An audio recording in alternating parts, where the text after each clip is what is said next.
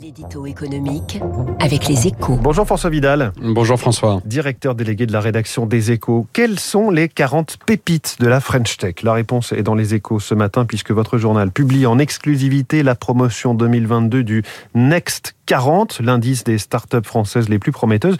Sélection euh, riche d'enseignements, François. Oui, car cet indice, c'est la vitrine de la French Tech. Hein. Renouvelé chaque année, il offre une photographie en temps réel des forces, mais aussi des faiblesses des entreprises les plus dynamiques du pays. Et de ce point de vue, le cliché 2022 est particulièrement réjouissant. Hein. D'abord parce que jamais les startups françaises n'ont attiré autant d'argent que ces 12 derniers mois, hein. près de 12 milliards au total, soit deux fois plus qu'en 2020, ce qui se traduit par l'arrivée en force de nouveaux venus dans la promotion 2022.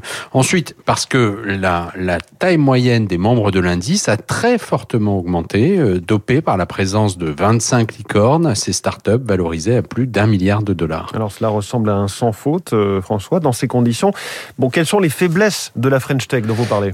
Elles sont en, en, fait au nombre de deux. Hein. La, la, première, c'est que nos champions sont encore trop petits par rapport à leurs rivaux étrangers. Euh, le plus grand, Back Market, vaut un peu plus de 5 milliards, quand la Suède, par exemple, compte avec euh, Spotify, un leader mondial du streaming, valorisé plus de 35 milliards de dollars.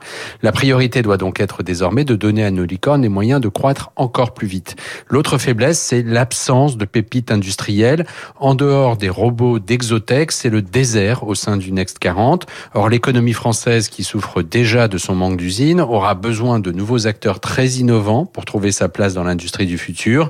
Là aussi, des initiatives publiques seraient bienvenues, d'autant que les besoins financiers sont forcément beaucoup plus élevés que pour développer une appli Internet, par exemple. Mais l'idéal serait d'associer nos grands industriels à cet effort pour partager les coûts, bien sûr, et aussi parce que parce qu'ils sont les mieux placés pour mesurer les effets des ruptures technologiques et énergétiques en cours. Les pépites les plus prometteuses de la French Tech. C'est la une des échos ce matin, le détail, mais aussi euh, une interview du, du secrétaire d'État au numérique, Cédric O. Merci François Vidal.